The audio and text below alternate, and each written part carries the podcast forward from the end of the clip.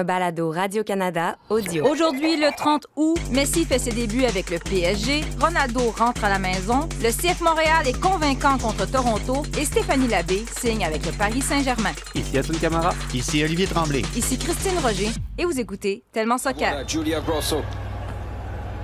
Pour propulser vers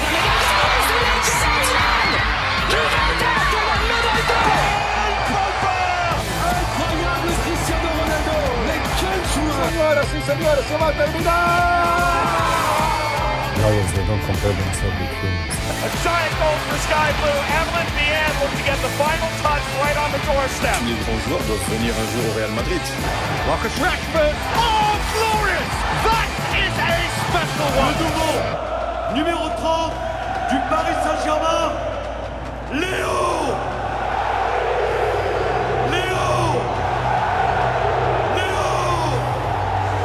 Bonjour, hey, ça fait longtemps. Salut Oli. Allô? Toi, ça fait un peu moins longtemps. Peu beaucoup dernièrement.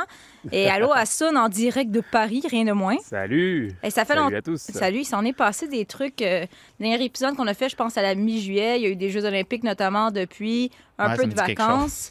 Ça en est passé Ouais, des choses dans le monde du soccer. Entre autres, une certaine médaille d'or remportée par l'équipe euh, canadienne euh, féminine aux Jeux Olympiques. Juste ça. Là, là. On va parler justement un Juste peu ça. Juste ça, on va en parler un peu plus tard, euh, justement, de Stéphanie Labbé, euh, qui a connu un tournoi phénoménal et qui se retrouve maintenant avec PSG. Mais pour tout de suite, on va revenir sur ce qui s'est passé hier. Lionel Messi qui a fait ses débuts en Ligue 1 avec le PSG. Il est rentré à la place de Neymar. On va revenir un peu peut-être sur cette saga parce que nous, on n'était pas là quand, quand c'est arrivé.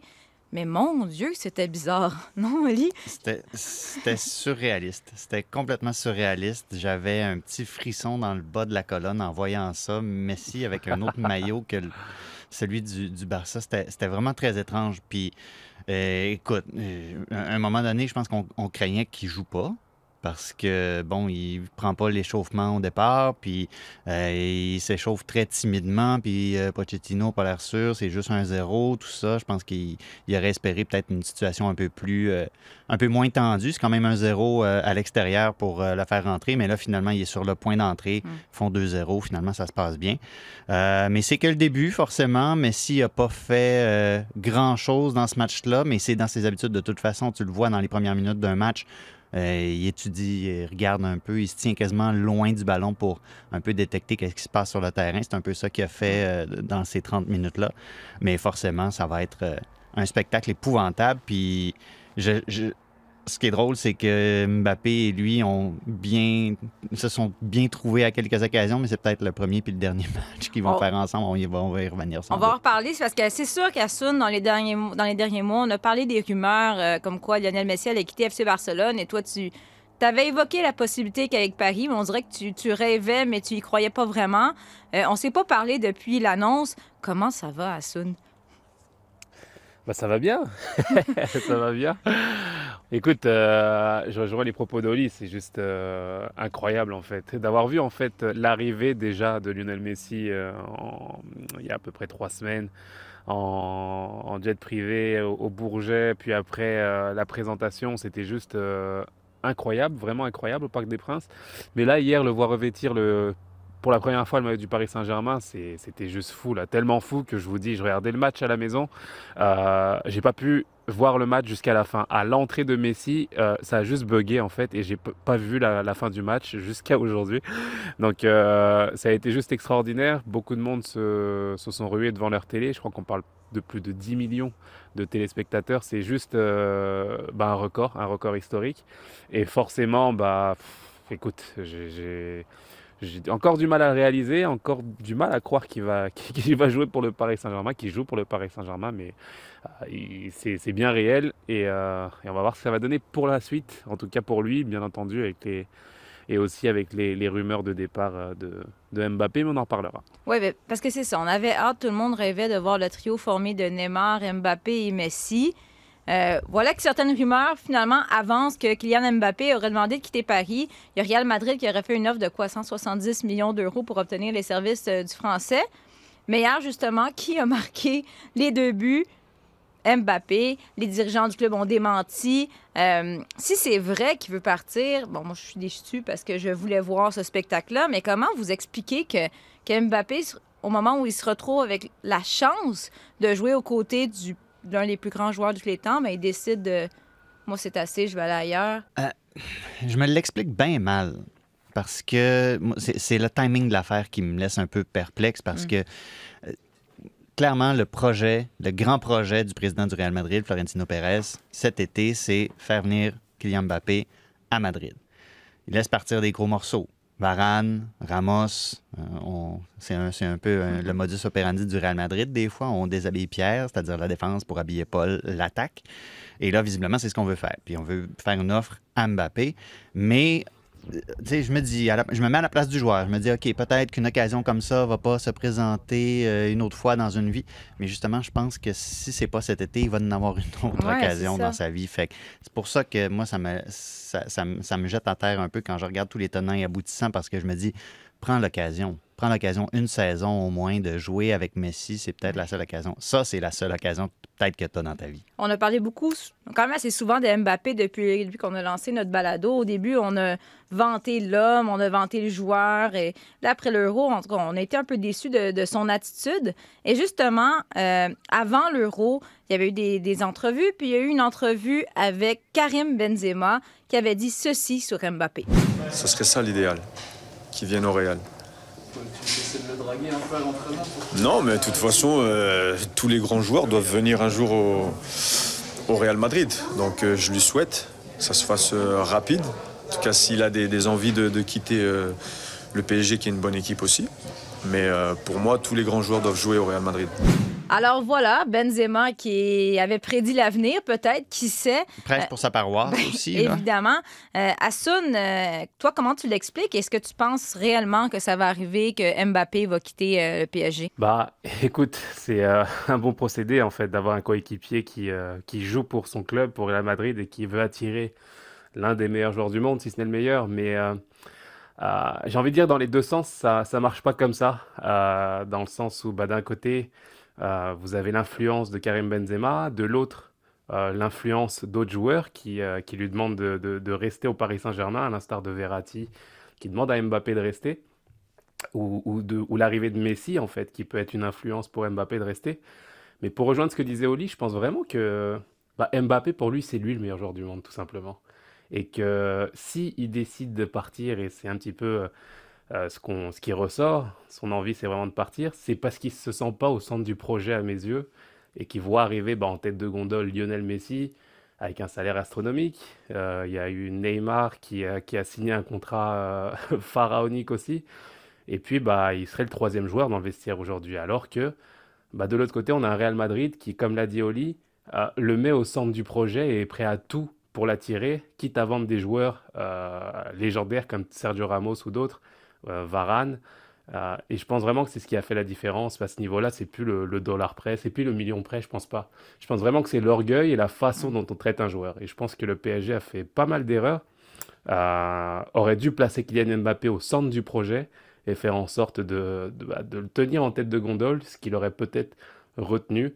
Euh, et, fait signer beaucoup plus rapidement aussi, mais je trouve que c'est un petit peu trop tard justement sur le, sur le timing. 100% Puis en plus, sportivement, me semble que ça aurait été la chose à faire aussi. Tu vois qu'est-ce que Kylian Mbappé fait à Reims dans une situation un peu complexe, pour ne pas dire très complexe, où c'est lui qui, c'est lui qui marque les deux buts alors qu'il est au centre d'une saga de transfert. Puis Neymar, oui, je suis convaincu que Neymar, il est convaincu lui-même que il est un leader, qu'il est un meneur d'hommes ou quoi que ce soit, mais moi, on me convaincra jamais de ça. Non, mais on me convaincra jamais de ça. Mauricio Pochettino me regarderait dans les yeux et me dirait Neymar, c'est vraiment un grand leader. Je serais pas convaincu. Puis c'est peut-être l'affaire, c'est peut-être l'affaire dans le départ de Mbappé. Je me dis sportivement, c'est vraiment mauvais pour le Paris Saint-Germain, mais c'est peut-être l'affaire qui va amener Neymar à un autre niveau, c'est-à-dire que peut-être que là, justement, avec Messi, je pense que s'il y a un joueur dans le football mondial que Neymar regarde puis le met sur un piédestal, c'est Lionel Messi. C'est peut-être ça qui va canaliser un peu ses énergies puis qui va faire en sorte qu'il ne sentira pas qu'il a besoin d'être ce meneur d'homme-là. Justement, ces deux buts de, Mbappé hier, j'ai l'impression que c'était un peu. Euh, un statement en voulant dire regarde, laissez faire arrêter de parler de Messi et oubliez Neymar, regardez c'est qui la vedette, c'est moi deux buts.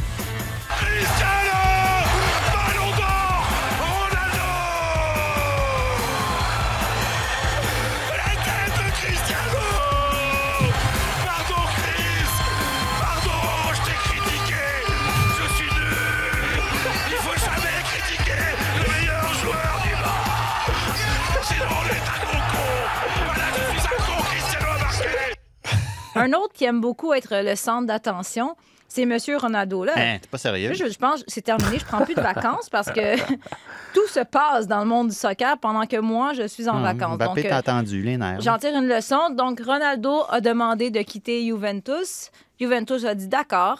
Et il, se- il rentre à la maison. Il revient à Manchester United. Euh, J'avoue que j'ai eu quand même une petite émotion parce que, bon, c'est là que. Quoi? Mais c'est là que, j'ai appris à connaître Ronaldo, Manchester United. Je tiens à rappeler que quand j'étais petite, c'était mon club avec Monsieur David Beckham. T'en as eu combien des clubs, toi? Non, mais moi, c'est pas euh, un club. Non, mais moi, je me fie à des joueurs, tu comprends? Des joueurs, pas un chandail, parce que je trouve le chandail il est beau comme Newcastle. sport- T'es une sportrice moderne, c'est Oui, ça? c'est Tu changes ça. en fonction C'est ça. des joueurs. Mais bref, Ouais, est-ce que vous l'aviez vu venir, celle-là, et, ta réaction, Oli? Ben non, À part le fait que Ronaldo va aller marquer 4 buts contre Newcastle Ah, en va- début de saison. Ça va, être dégueu- ça va être dégueulasse. Son premier match, c'est contre Newcastle, puis il, il- il- il va faire vraiment mal à Newcastle.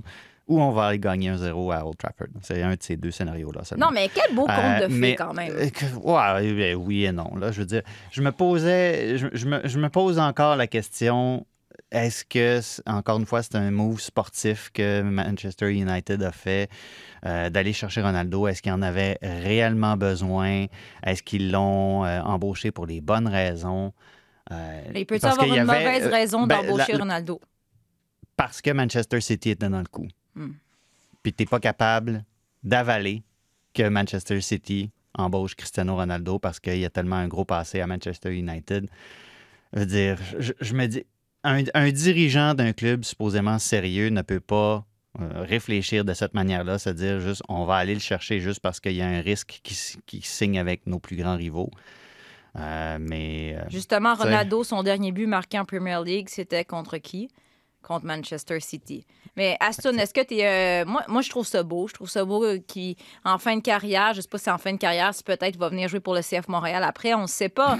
mais, mais je trouve ça beau à- besoin. ils reviennent là où tout a commencé. Est-ce que, Aston, tu es, moins négatif ou tu es plus romantique comme moi? Ou... Ah, je suis même plus, bien plus positif. Pour moi, c'est une histoire extraordinaire. Ben ouais. Il, a, il boucle la boucle à Manchester et franchement, euh, bah, c'était inattendu à, à mes yeux. Je pensais vraiment qu'il allait rester à la Juve et, euh, et terminer son contrat, puis pourquoi pas aller en MLS par la suite, je sais pas. Mais finalement, c'est euh, c'est là où, entre guillemets, tout a commencé au, au très très haut niveau. Euh, il rend l'appareil à, à Alex Ferguson, entre autres, qui l'aurait appelé euh, pour l'attirer euh, à Manchester plutôt qu'aller à, à, à City. Et là encore, hein, je prends ça avec des pincettes parce que c'est l'histoire qu'on nous raconte, bien sûr. Mais rien ne nous dit que la stratégie de Ronaldo était à la fin d'aller à Manchester United Mhm. et, que, et que, bien entendu, il y a, a d'autres clubs qui vont se positionner, comme le PSG, comme Manchester City, une fois qu'on entend qu'un joueur comme ça veut partir de son club. Mais je suis pas sûr, moi, qu'il ait voulu. Tant que je l'entends pas de sa bouche, voilà, je, il y a, beaucoup de, rumeurs autour de ça, mais il y a rien qui dit qu'il était en contact direct avec Manchester United ou que c'est vraiment ce qu'il voulait faire. Moi, je, trouvais ça extrêmement surprenant, au contraire, de le voir euh, atterrir à City. Et peut-être même que c'est une stratégie pour, pour réveiller encore plus United. Donc euh, je sais pas, je pense vraiment qu'il est amoureux de, ce club-là. C'est le club qu'il a ré- révélé, entre guillemets, au très très très haut niveau. Et, euh, Le club qu'il traitait comme un esclave, avait-il dit juste avant d'aller au Real Madrid? C'est ça, exactement. Mais c'est toujours, voilà, c'est exactement ça. C'est toujours ça, ces histoires de business, de, de savoir comment négocier un contrat. Il y a plein de données qu'on n'a pas, mais à la fin, il est, euh, il joue chez les, chez les Diables Rouges et, et, et- et je trouve que c'est juste extraordinaire. Ouais, c'est extraordinaire de voir euh, Ronaldo avec le, le maillot de Manchester United. C'est réconfortant. On s'y attend. Tandis que Messi avec PSG, ça va nous prendre un certain temps. En tout cas, moi, ça va me prendre un certain temps. Ça reste bizarre présentement. Moi, ce que je trouve bizarre, tu sais, c'est quoi? C'est Harry Kane qui joue dans un maillot de Tottenham. Ça, je trouve ça bizarre. Oui, un autre. En fait, on pourrait faire un tellement balado. euh, tellement de balado. Tellement balado. un balado tellement soccer, tellement soccer, uniquement sur le foot international avec les transferts, les rumeurs présentement. Mais l'affaire, c'est qu'il y a aussi la MLS. Il y a un certain club qui s'appelle le CF Montréal qui jouait le week-end dernier. Mihailovic to strike this one, and Westbrook gets down well, but it's put in by Samuel Piet. Montreal get the goal to take the lead in this Canadian battle. And the Canadian international is the one to get the bell ringing. Mais voyons, 3 à 1, CF Montréal Mhm. contre Toronto, à la maison Stade Saputo, devant, devant des gens, dont Olivier, dont euh, Jacques-Alexis et ses enfants et sa famille. Euh, Ali, tu étais là. Ouais. Est-ce que tu as été surpris de la performance qu'a livré- qu'ont livré les joueurs euh, de CF Montréal? On peut mentionner notamment le deuxième but en MLS. Je, je dis en riant, c'est pas fin. Le deuxième, but, Franchement, le deuxième but en MLS de Samuel Piette. on va y dire que t'as Eh ri. Non, mais, mais c'est pas méchant, c'est ta face qui me fait rire. mais bref. non, mais euh, moi, écoute, j'ai regardé ça de loin. J'étais à Rimouski et j'étais très Tu surprise. devais pas voir grand-chose si tu regardais à partir de Il y Rimouski. a de la télévision Ah, là-bas. Mais bref, je regardais ça, j'ai été quand même surprise de, de voir comment, comment cette équipe-là est sortie. Ben, je veux dire, jouer contre 10 joueurs pour 85 minutes, ça aide. Cela dit, je pense qu'ils avaient ce genre de match-là dans le corps de toute façon, puis j'ai été franchement impressionné par ce que j'ai vu. C'est sûr que c'était- ça faisait extrêmement longtemps que j'avais vu cette équipe-là jouer euh, en vrai au stade. Euh, ça donne une perspective que tu ne vois absolument pas à la télé et je suis euh, franchement euh, très impressionné de ce que Wilfried Nancy met en place. Euh, cette équipe-là a, a une structure, ils sont, ils sont souples. euh, au sens de flexible, qui est un anglicisme, bien sûr. Souple tactiquement, techniquement, c'est à point par moment, c'est pas toujours parfait, mais ce qui, est, ce qui fait aussi avec un, un Georgi Mihalovic qui est une révélation. là. Mhm. Franchement, cette année, il y a des gens peut-être à Chicago qui, quoi qu'ils ont gagné en fin de semaine aussi, enfin, sur la route euh, Chicago, mais qui doivent se mordre les doigts en le voyant jouer maintenant. Il est complètement euh, sublimé par rapport à ce qu'il représentait à Chicago. Euh, non, franchement, j'ai été euh, très impressionné. Puis, euh, puis, j'ai, aimé la façon dont, ils ont réagi aussi après le carton rouge, les ajustements qu'on apporte. Puis, c'est facile, facile dans un match comme ça où est-ce que tu es contre 10 joueurs qui, se replient d'être juste confrontés, tu te butes à un mur puis tu trouves pas. Ils ont trouvé des manières de créer des brèches puis d'aller. Tu regardes, la, tu regardes d'où est-ce qu'ils provenaient les tirs. Je veux dire, c'était pas seulement des tirs de l'extérieur de la surface. Mhm. Puis, fait que franchement, je, chapeau au CF Montréal. Oui, c'était seulement, entre guillemets, Toronto en face qui ont franchement une saison très, très compliquée. Mais c'est Mais ça. ils, ont, oui. ils ont quelque chose de très, très bon avec lequel bâtir à partir de ce match-là. C'est sûr que le carton rouge, le fait que Toronto jouait à 10 joueurs, ça, ça les a aidés. Mais est-ce que est-ce que c'est que le CF Montréal vient jouer ou que Toronto est vraiment mauvais? J'exagère un peu, Ah, mais je veux dire, quel- est-ce que, est que cette Ouais. victoire-là, c'est grâce à la performance du CF Montréal ou c'est que Toronto est complètement perdu? Ah, c'est sûr que ce serait facile pour moi de, de- de mettre du crédit à, à la déconfiture de, de Toronto et on le voyait. à- je, je te donne un simple exemple. Moi, je, quand je vois Quentin Westberg, que je connais bien, aller récupérer euh, les, les ballons au fond du filet de cette façon-là, à chaque fois, avec une mine déconfite, euh, Il est à bout, à la limite de l'abandon, en fait. De l'abandon, en fait, tu vois. Euh, au lieu de, de- de ramasser les troupes, bah forcément, ça en dit long sur l'état dans lequel est Toronto, mais j'ai pas envie de, de, m'appuyer là-dessus. Au contraire, j'ai envie de mettre en lumière, moi, le travail mis en place par le CF Montréal, qui, c'est vrai, on aurait pu euh, s'appuyer sur les résultats, juger Wilfried Nancy sur les résultats, mais euh, non, c'est sur la façon de jeu, sur, sur la philosophie qu'il a envie de mettre en place. Et moi, j'aime ça parce qu'il est, il est fidèle à, à- à sa volonté de jouer, euh, d'avoir le ballon, de faire la différence. Alors oui, il pourrait, sur les derniers matchs, ils auraient pu être beaucoup plus efficaces, surtout offensivement. Mais euh, quand ça paye comme ça, euh, bah, c'est beau à voir. C'est beau à voir parce qu'il il y a des joueurs qui vont de l'avant. C'est l'envie de, de- d'être agressif offensivement aussi, de faire mal à l'adversaire. Et, euh, et on le voit, hein, c'est pas un hasard. hein, le ballon, qui- le, le coup franc de Mialovic, le ballon repris par euh, Samuel Piet, euh, c'est la volonté d'être le premier sur le ballon dans la surface, euh, de faire la différence. Et, et, je pense que c'est des indications et des, euh, valeurs que prône euh, Wilfried Nancy. Donc euh, moi, j'ai envie de louer son travail. J'ai envie de lui dire bravo parce que c'était pas évident. Il était attendu pour cette première saison. C'est pas fini, le travail reste à faire, bien entendu, mais dans le style, dans la philosophie qu'il a envie de mettre en place, je trouve ça vraiment très très pertinent et très intéressant. Le fait de, je vois les, je vois Camacho. Enfin, c'est plus compliqué, mais la ligne défensive, j'ai envie de dire, euh, qui, qui monte plus haut, des choses même que je compare un peu à notre époque, si tu veux. Euh, on traînait un petit peu de les pattes euh, quand on avait le ballon, on était un petit peu observateur. Là, je trouve la ligne défensive très, très concentrée. L'idée, finalement, de, d'accompagner les attaques. Et je trouve que le bloc est, est juste intéressant et il y a beaucoup de choses à étudier là-dessus. En début de saison, les gars, on avait parlé un peu du travail de Kyoto, qui était, ben, peut-être qu'il essayait d'en faire trop. Il Ouais. veut absolument reproduire ce qu'il avait fait la saison dernière. Là, on, on dirait qu'on on revoit un peu le, le gars de la saison passée. Le Thierry Henry hondurien. oui, non, mais non, mais franchement, sa Ouais. finition pour son but, c'était- c'était c'était remarquable. Puis Ouais. tu vois le genre.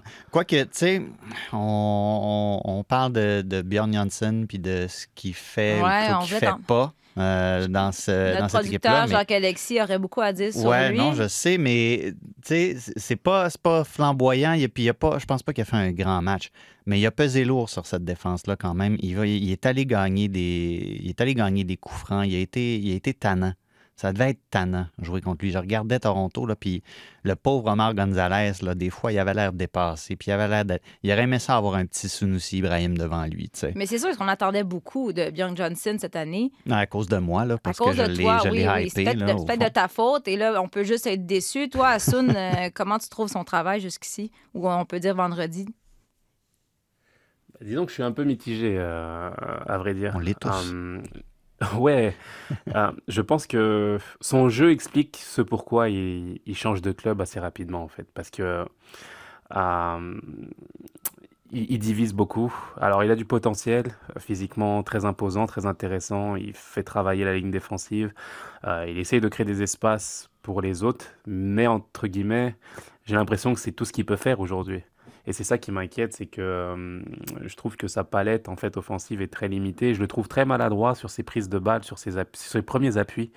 Il a du mal à enchaîner.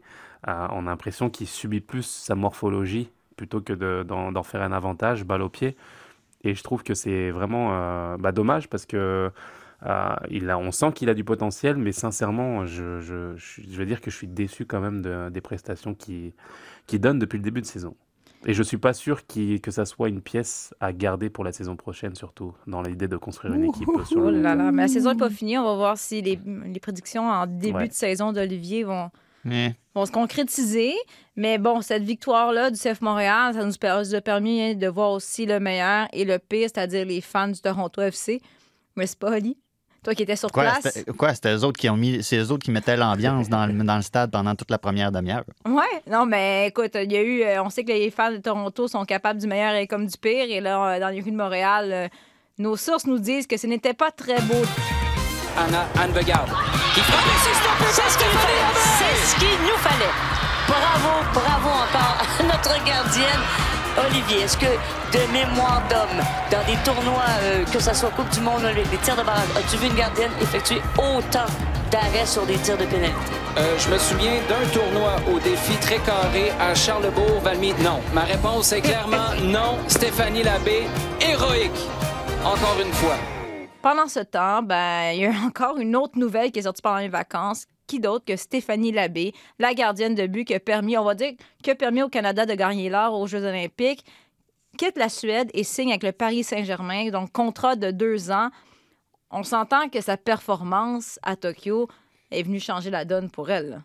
Ben, c'est sûr que ça la met en valeur, ça la met en vitrine. Euh, surtout la manière dont, euh, dont le Canada a gagné sa médaille d'or. Je veux dire, le- les projecteurs étaient braqués sur Stéphanie Labbé, sur ses arrêts, tout ça. Puis en plus, tu la regardais sur sa ligne, puis la manière dont elle, dont elle regardait les, ses adversaires. Elle avait un petit côté troll, je trouvais. Là, Une petite dans- arrogance, le petit, là. le petit sourire en coin là, avant que l'adversaire prenne son, son, son tir. Fait qu'elle montrait de la, la personnalité en plus. Puis après, dans ses, dans ses entrevues, elle était euh, très engageante. Euh, elle avait des messages à passer sur euh, la place du soccer féminin au Canada, puis qu'est-ce qu'on devrait faire pour amener plus de jeunes vers ce sport-là. Tout- tout- tous ces messages-là, elle a été très directe, très franche. Fait que ça fait une, ça fait une très, très bonne recrue pour, euh, pour le Paris Saint-Germain. Ça en va là pour être la numéro un, Mhm. même si on dirait que la section féminine du Paris Saint-Germain, on dirait, a 42 gardiennes. Mais bon, qu'est-ce que tu veux? Euh, c'est très, bon. Puis en plus, elle arrive dans un endroit où est-ce que l'adaptation va être très, très facile avec euh, des Canadiennes qui sont déjà là, comme euh, comme Ashley Lawrence. Donc, c'est c'est- c'est- je vois ça d'un très, très bon œil. Là, Assun, toi qui justement est présentement à Ben oui, Paris. t'es là. Oui, t'es là. Oui. Je regardais les publications des différents médias français, dont le journal de l'équipe qui annonçait Stéphanie Labbé qui, était avec le- qui euh, signe avec le PSG. Puis là, je lisais les commentaires en dessous, puis les gens écrivaient Arrêtez de nous faire croire que le soccer féminin, ça nous intéresse, que le foot féminin nous intéresse. Arrêtez, arrêtez de nous faire croire que le PSG féminin, ça, ça nous intéresse. Euh, Est-ce que c'est vraiment ça? Est-ce que à quel point ça fonctionne le PSG euh, chez les femmes euh, à Paris? Est-ce qu'il y a Non, vraiment je un intérêt? Oui, il y a un intérêt, un intérêt grandissant d'année en année. On le sait que les clubs misent beaucoup sur les, les équipes féminines. Alors, les, les clubs comme Montpellier, comme Lyon, le Paris Saint-Germain, bien entendu, qui, euh, qui, est- qui, qui a des ambitions très élevées pour, euh, pour leur équipe. Et forcément, euh, bah écoute, j'ai envie de te dire, moi, sur les réseaux sociaux, euh, c'est la place, en fait, justement, du négativisme. Quoi. Ouais. Ceux, ceux qui apprécient, ceux qui apprécient le football en tant que tel, ils sont pas là à prendre leur temps à, à critiquer, je veux dire. Donc, euh, j'ai pas envie de me fier à ça. Au contraire, on les connaît de plus en plus, euh, les joueuses aujourd'hui. Euh, le, le- le- le soccer féminin se démocratise de, de plus en plus. Et, et c'est sûr que, bah, pour revenir au cas de, de, de Steph Labbé, euh, bah, c'est une arrivée attendue dans son, dans, dans son club parce qu'elle a été juste extraordinaire, extraordinaire euh, lors des Jeux Olympiques. Et c'est une formidable, une fabuleuse am- ambassadrice de sa discipline euh, et, qui va faire du bien au, Paris Saint-Germain. Donc, euh, je pense que on va, ça va, ça va aller en grandissant. On, va suivre encore plus euh, les filles ici à Paris. Et puis, euh, moi, je, je- je pense vraiment que, contrairement à ce qui s'écrit sous les, sur certains articles, comme tu disais, euh, de l'équipe, au contraire, il y a un, il y a un intérêt grandissant, en fait, euh, du foot, du, du soccer féminin. D'autant ça- plus que là, il y a une vraie course au titre, en plus. Tu sais, Oui. Avant, c'était Lyon puis les autres, là, PSG, championnat Ouais. en titre. Ça va faire une saison euh, haute en émotion. Mais c'est en fond, c'est un autre exemple que si on offre une vitrine aux filles, ben ça, ça, ça donne quelque chose parce que Stéphanie Labbé a eu les Jeux olympiques, ça a été vu, partagé, euh, regardé, et là, se offrir un contrat. Ben, pendant ce temps-là, ça nous permet quand même de dire que pendant ce temps-là, ben, au Canada, il n'y a toujours pas d'équipe professionnelle alors que alors que, que le Canada vient de remporter l'or. Euh, Olivier, euh, bon, on en a parlé évidemment beaucoup à, à l'extérieur euh, ben, avant qu'on soit en onde et tout au cours des dernières semaines, mais là, euh, dernières années. dernières années, mais là, écoute, si, si, c'est pas maintenant, ce sera jamais. Hier soir, Ouais. On ne sait pas si on veut savoir ça. hier soir, franchement, hier soir à Seattle, Ouais. il y avait un programme double. Le Rain contre les Thorns, Mhm. suivi de Sounders contre euh, Timbers. Il y avait plusieurs dizaines de milliers de personnes qui avait- ont, a- qui ont adoré ces deux matchs-là avec la même ferveur, avec le même engouement, avec Mais quel bon le concept. même intérêt. 27 000 personnes pour regarder un match féminin, tout un match, je tiens à dire. Oui. Ouais. Et je m'excuse, mais ce n'est pas parce qu'il y avait un match masculin après qu'il y avait plus de 20 000 personnes pour aller voir Mhm. le Rain, l'OL Rain, pardon. Je m'excuse à Jean-Michel Aulas. L'OL Rain contre les Thorns. Il y a un intérêt pour ce sport-là, que ce soit des hommes, des femmes, autre chose, peu importe. Mhm. Il y a de l'intérêt. Ouais. Build it and they will come. Oui, parce que quel beau concept. Tu- Mettons qu'il y avait une équipe à Montréal, tu fais un programme double comme ça, tu présentes le match euh, des femmes suivi du match des hommes, c'est une super belle idée. Mais à Sun, là, je veux dire, avec une médaille d'or, euh, je, je veux dire, qu'est-ce, qu'on, qu'est-ce que le Canada, qu'est-ce que les Canadiennes peuvent faire de plus pour enfin avoir des équipes professionnelles ou une ligue? Rien. Rien de plus. Écoute, euh, moi, je, je- je trouve que c'est un fléau pour lequel, bien entendu, on prend le temps, euh, qu'il y a certains médias, et nous aussi, bien entendu, de défendre la cause et d'en parler. Mais je trouve que c'est un... Je pèse mes mots, là, c'est un scandale. Parce Mais que... penses-tu à Sun que ça va faire une différence? Penses-tu que ça va mettre de la pression sur soit les dirigeants d'équipe, sur les hommes qui ont beaucoup de sous ici au Québec ou au Canada? Non, malheureusement.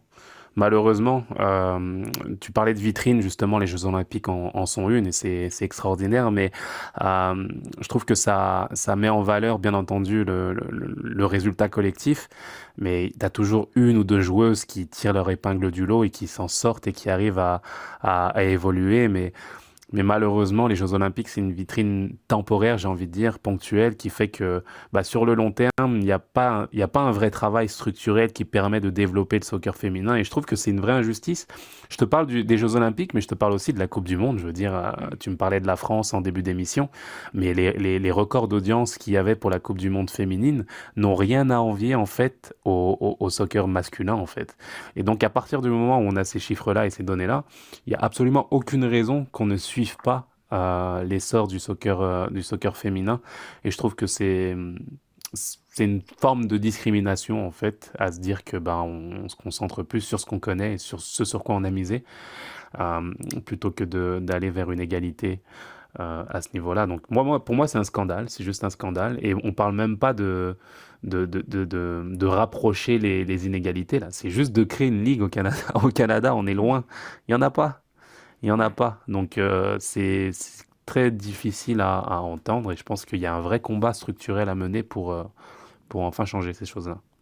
On espère que finalement, euh, le message des joueuses canadiennes va être entendu. Et avant de dire ce que je vais dire, je, je veux juste préciser, le fardeau de la preuve n'est pas sur les supporters et les supportrices du soccer féminin. Mm. Ce que je vais dire, par contre, Beth Priestman, après la conquête de la médaille d'or, a dit que c'était dans les plans de Soccer Canada d'organiser une espèce de tournée de la victoire, peut-être organiser des matchs un peu partout au pays, tout ça pour célébrer un peu, etc.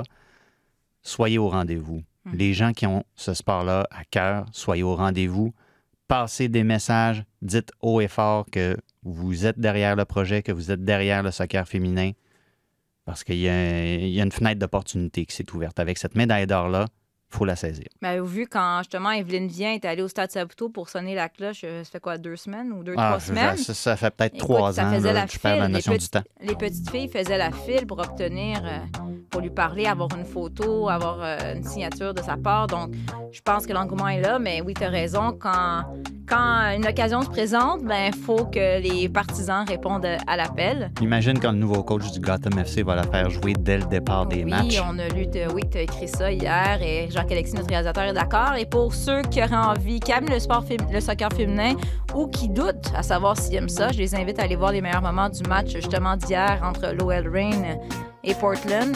Voir la prestation, entre autres, d'une certaine Megan Rapinoe. Voilà. Hein? C'est un sujet qu'on- dont on va discuter encore au cours des prochaines semaines, j'ai bien l'impression. Merci beaucoup, les gars, d'avoir été là pour ce retour. Merci. Merci, euh, à Merci. Soun d'être sorti de tes petites euh, vacances euh, parisiennes. On se revoit donc très bientôt, la semaine prochaine, pour un autre épisode de Tellement Soccer.